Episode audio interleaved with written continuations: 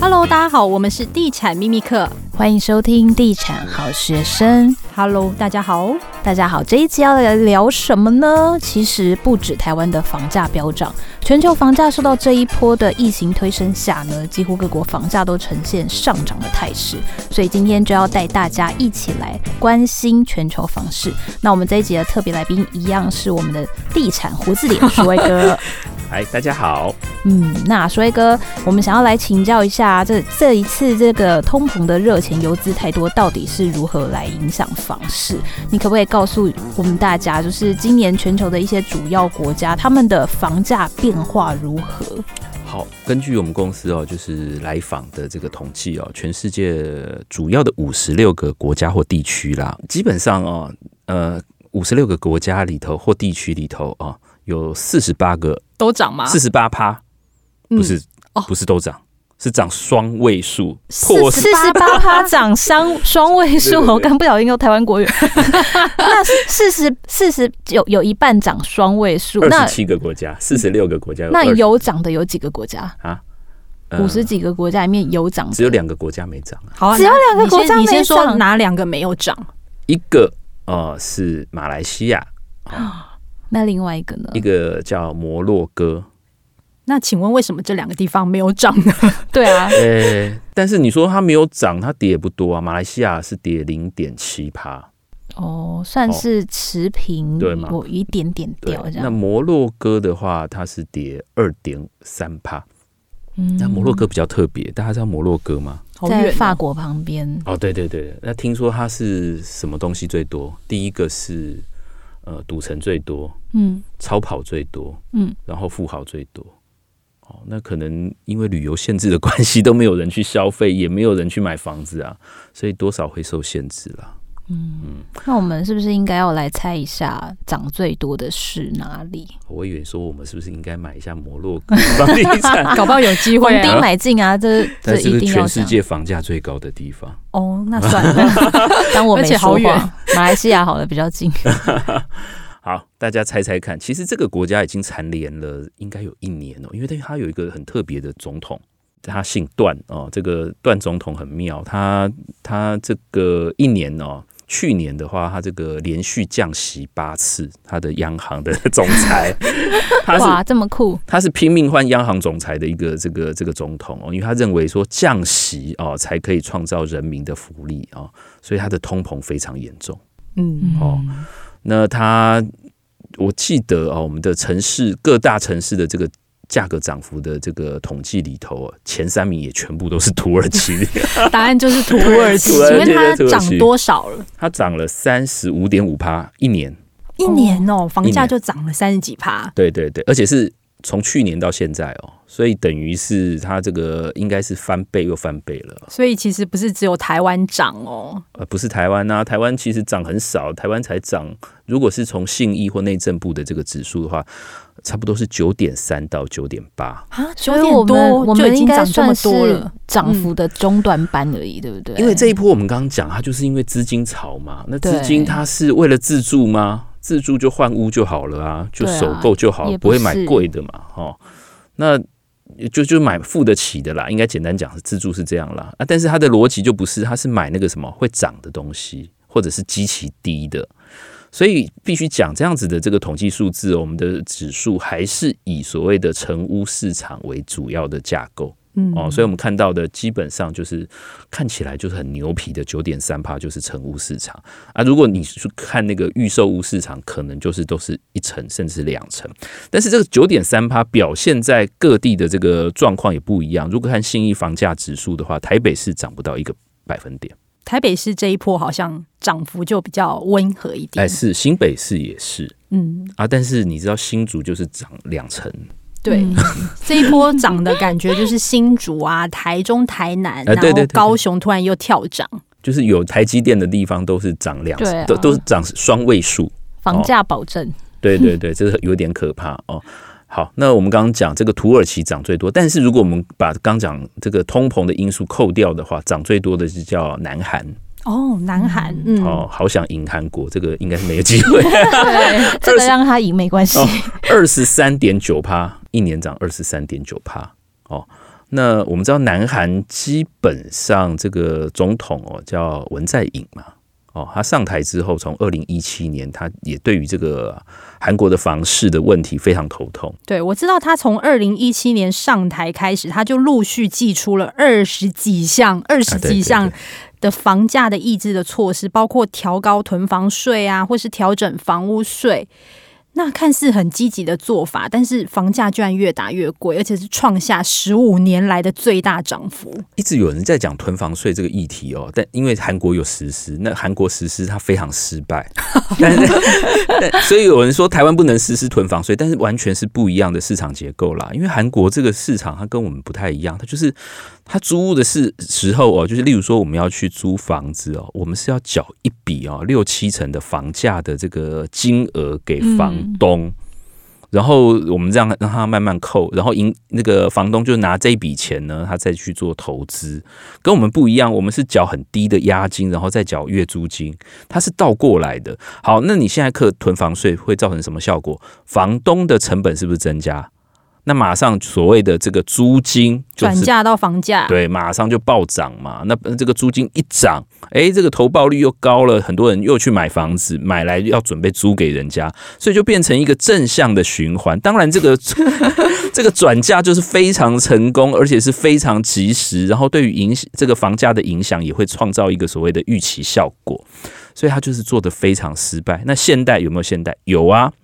那有没有用？没有用啊！就跟我们刚刚讲的，就是全台全世界的资金都太多，然后对于豪宅现代有没有用？当然也没有用啊！大家看，如果一天到晚看这个韩国明星的话，那我们看到他最多的八卦，除了说他的这个男女关系之外，再来就是他住在什么豪宅，对对不对？所以基本上对于这些人来讲，这个现代也没有用。所以他即呃，即使是他打了二三十道这个打防措施哦。大家就笑他是不是越打越高哦？好，那我们继续来公布第三名。哦、第三名哦，叫纽西兰呢。纽西兰就是一个羊比人多的地方。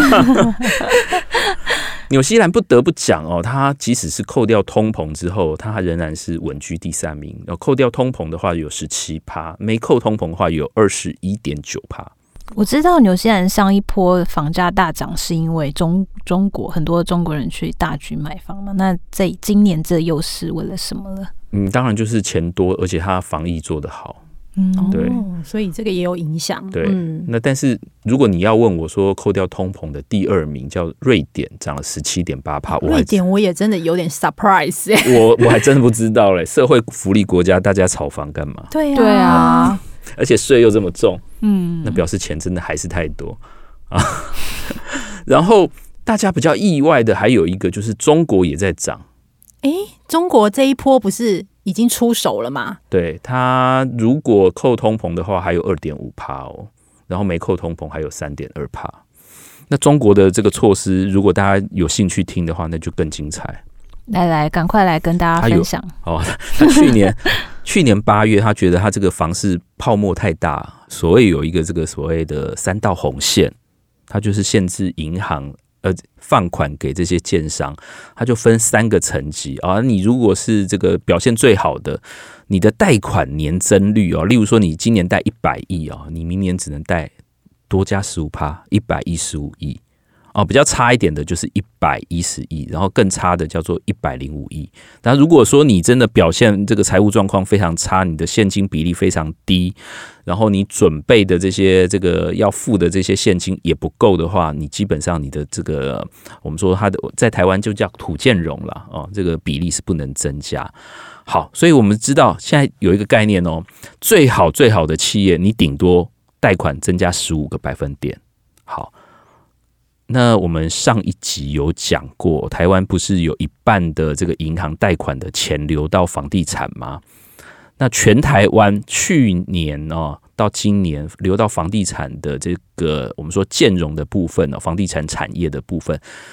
两位知道这个成长比例增加多少趴吗？多少？十四趴，表示说哇，台湾比起来好像都是最好的企业，最好的房地产的这个这个财务表现哦。嗯，所以台湾的确是钱放在房地产哦，这个产业放在房地产的这个比例跟大陆比起来很多很多了。好，那我们刚刚讲这个所谓三道红线，那很多基本上有一些这个企业，它要扩张的时候，它就碰到资金断裂的问题。哦，他买了地，哇，他这个原来预期的贷款可能批不下来，或者批的这个这个金额不够，然后再来，他后面哦，在消费端上面，他又做了很多限制，他有所谓的限购。例如说，你要在这个城市要住满几年，或者你在这边工作，你在这边有他的这个社保基金设了几年才可以啊。你如果在这边的居民，他也有限制哦，你不能买第二套房，或者是你不能这个呃外地人不准来我这边做投资，这个都有限制。然后也有所谓的限售哦，你卖出去你要可能要至少持有两年，然后或者是呃有，所以很多是个。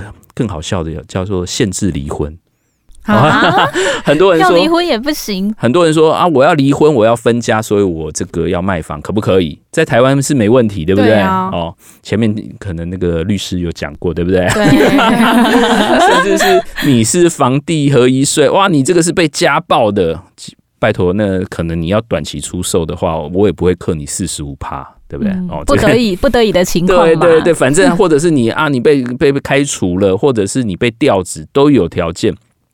大陆他是说，因为很多假离婚的事情发生，所以他说还有限制离婚对数的，每天这个城市只能 只限十对离婚，一百对，一百对，一百对不行了，限制离婚好好、哦、超好笑。最后还有一个更妙的，叫做指导价。什么叫指导价？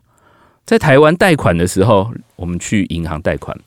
叫他来估价，他说啊，这边平常这个这个，你就是说这个这个新建案，他说一百二十万，好，他他说周边不行啦，周边都是一百万呢，你这个一百二十万太贵，你就说我这个是新城屋，我这个什么条件？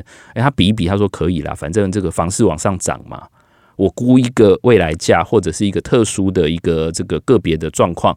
我是可以接受的，嗯，只要你有一个完整的这个估价的理论支撑就没问题，嗯，好啦，这个中国大陆就很妙哦，他说我们既然实价登录，它不叫实价登录，反正它也有一个价格系统，这么完整，对不对？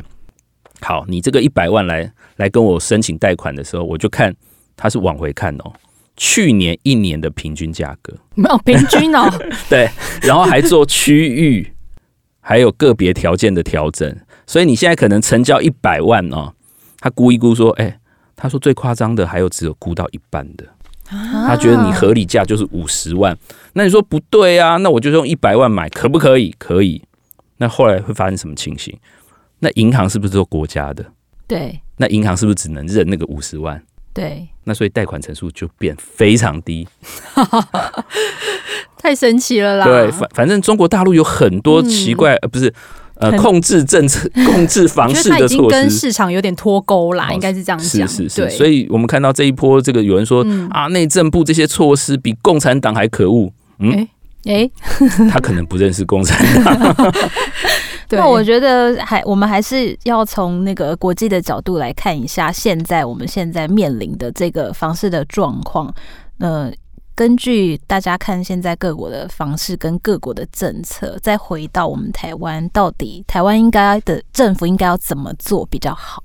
这个我觉得很难呢，因为 我觉得政府好像能做都做了嘛。因为第一个就是它红单有管制哦，然后在实价登录有管制，税也有管制，尽量把房价都透明化了，贷款也有管制哦，然后炒作行为它也做管制。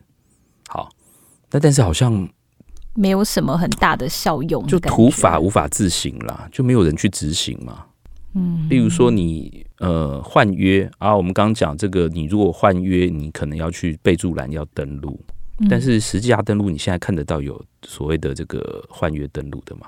嗯，现在应该会被要求要，但是应该很多人都好。对，就是那个灰色地带，灰色到一个让市场整个市场秩序大乱的这个感觉啦哦，所以看起来好像很多办法可以做啦。也有人说啊，这个呃预售屋换约这个东西哦，基本上你用旧法就可以做了，或者是你所谓的惩治这些炒作行为哦，你在平均地权条例呀，或者是不动产经纪业管理条例，其实都有。法源，你不需要新的立法，或者是不需要去修法，不需要去动到整个社会舆论哦。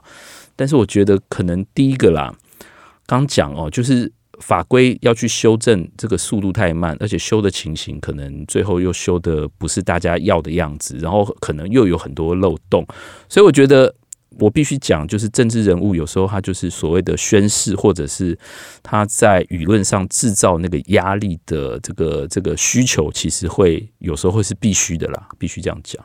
嗯，那大家其实比较。呃，好奇啦，因为像我们现在身边也蛮多朋友自助客，其实呃，他可能前几年没买房，他今年想要买房，那他现在会有一个疑问说，那现在买房是好时机吗？还是再等一等？因为最近市场的那个氛围的确是有一点奇妙。对，好，我觉得这个是有点尴尬哦。你如果问我的话，我永远会告诉你说啊，现在就如果啦哦，我们看整个基本面状况来讲，嗯，第一个是。产业投资的这个东西是确定的嘛，对不对？然后再来就是现在利率的条件是最低的，贷款的成数也是相对高的，然后再来就是贷款可以呃贷的期数也是最高的哦，从十年前的两百二十六期不到二十年，到最新的数据到两百八十期了，增加了五年多诶。哦，所以其实还款的压力是松很多了，当然是总价也高了啦。哦，嗯，所以对于一般的自住客来讲，而且我们刚才也讲了哦，你不管是这些换约的限制啊、限贷的限制啊、房地合税合一税的限制啊，基本上都跟自住客跟首购族无关。嗯，嗯，没关系。所以我觉得在物件这么多，而且现在我们刚刚讲嘛，产业交通看起来欣欣向荣的这个条件之下，哦，不管是经济成长率啊，或者是国民所得的成长的幅度，我觉得其实都是，而且还还有另外一个就是通膨跟成本的压力。嗯，没错，我当然是鼓励说，如果有需要的话，尤其是自助客，当然可能是越早越好。从去年就这样讲，从一直都这样讲，但是恐怕恐怕，我觉得很多人会挑战我们的。反过来讲，就是。我要买什么东西啊？都没有物件可以买，而且那个房价 越越看越高。对啊，就是我想问的那个案子，哎、欸，怎么一下子就完销了？然后我只能去捡那个换约的，然后换约价我也不知道怎么谈。然后这个在网络上还有很多人说啊，换约有没有带书啊？也没有带书啊，然后什么都没有，我怎么做那个程序啊？嗯，而且现在很多新北市的价格都直逼台北市。是啊，对啊，直逼而已嘛。嗯，哎呀，我那天还听到有一个才可怕，他说这个文山区有案子要卖到九十几万哦，应该是我们现在心里同时想的那个案子。哦，对对对，最近是标的还不错，对不对？是不是那个案子？嗯，标八十几，然后拿出来要卖九十几，反正就是很多。我觉得在基本面或者是理性学术或的分析上面哦，看起来的确就是自助客。应该是进来了啦，哦，该进来就要早一点进来。嗯，但是的确会碰到很多的这个市场的资讯的干扰，或者是市场的秩序的这个这个我们说阻碍啦，这个我们必须承认了。有那天我们有跟乐居的创办人易农有聊，他其实觉得今年才是第一年，就是还有四年的一个。多头吗？多头，他觉得现在是陌生段，但是陌生段可能会持续个几年这样。我必须讲哦，就是自助客跟一般投资客的做法绝对不一样哦。我们这两集讲的很多都是跟投资客有关，例如说，哎，第一个是货币供给量如果开始停滞怎么办？嗯哦，资金潮没有继续往上冲的话，不是每年这个增加一兆两兆的这个基本额的话哦，然后市场上面股市也不是不是这么热啊，然后大家热钱也开始不是说热钱不见，就是热钱没有涨这么多的时候怎么办？然后再来就是还有很多政策管制啊，或者是升息造成这个资金的成本变多，这个都是对投资客才有影响。嗯，哦。所以，投资客如果要下车的话，可能这两年哦，可能要赶快把握时间，因为风险会越来越大。因为还有一个就是供给量过多的问题。对，哦，我们刚呃之前有讲过，这个供给量都是过去的一点五倍以上哦。那一点五倍加一点五倍，不是说啊，就是一点五倍，是就是两倍、三倍这样加上去哦。好，然后再加上更可怕的叫什么？我我好像在恐吓大家哦，就是。现在我觉得比较麻烦的就是，大家可能没有注意到一个问题，就是房价在涨的时候，市场好的时候，大家都不会看到那个问题点。例如说，缺工缺料造成的延期交屋，或者是到时候交屋的这个品质不如预期，预期这个问题一定会发生，我保证会发生。嗯，哦，所以我们看到刚才讲的，我们那位朋友易农先生，他们也有一个叫做验屋服务。嗯，为什么？因为未来发生最大的问题不是交易而已哦，是验屋哦。嗯，交不了屋怎么办？或者这个真的会担心哈，一定是非常严重。你不要说装修，你前面验屋都不会过了，你哪有什么装修的这个市场？嗯，所以这一两年买预售屋的朋友要特别注意。对，所以我觉得啦，的确我会鼓励大家进场，但是。有一些市场上面的限制或者是陷阱，大家一定要特别注意。嗯，好，那这一集也非常谢谢舒卫哥。下一集我们要来聊炒房要被关，房市评论要怎么办呢？那我们下一集再见喽，拜拜，拜拜。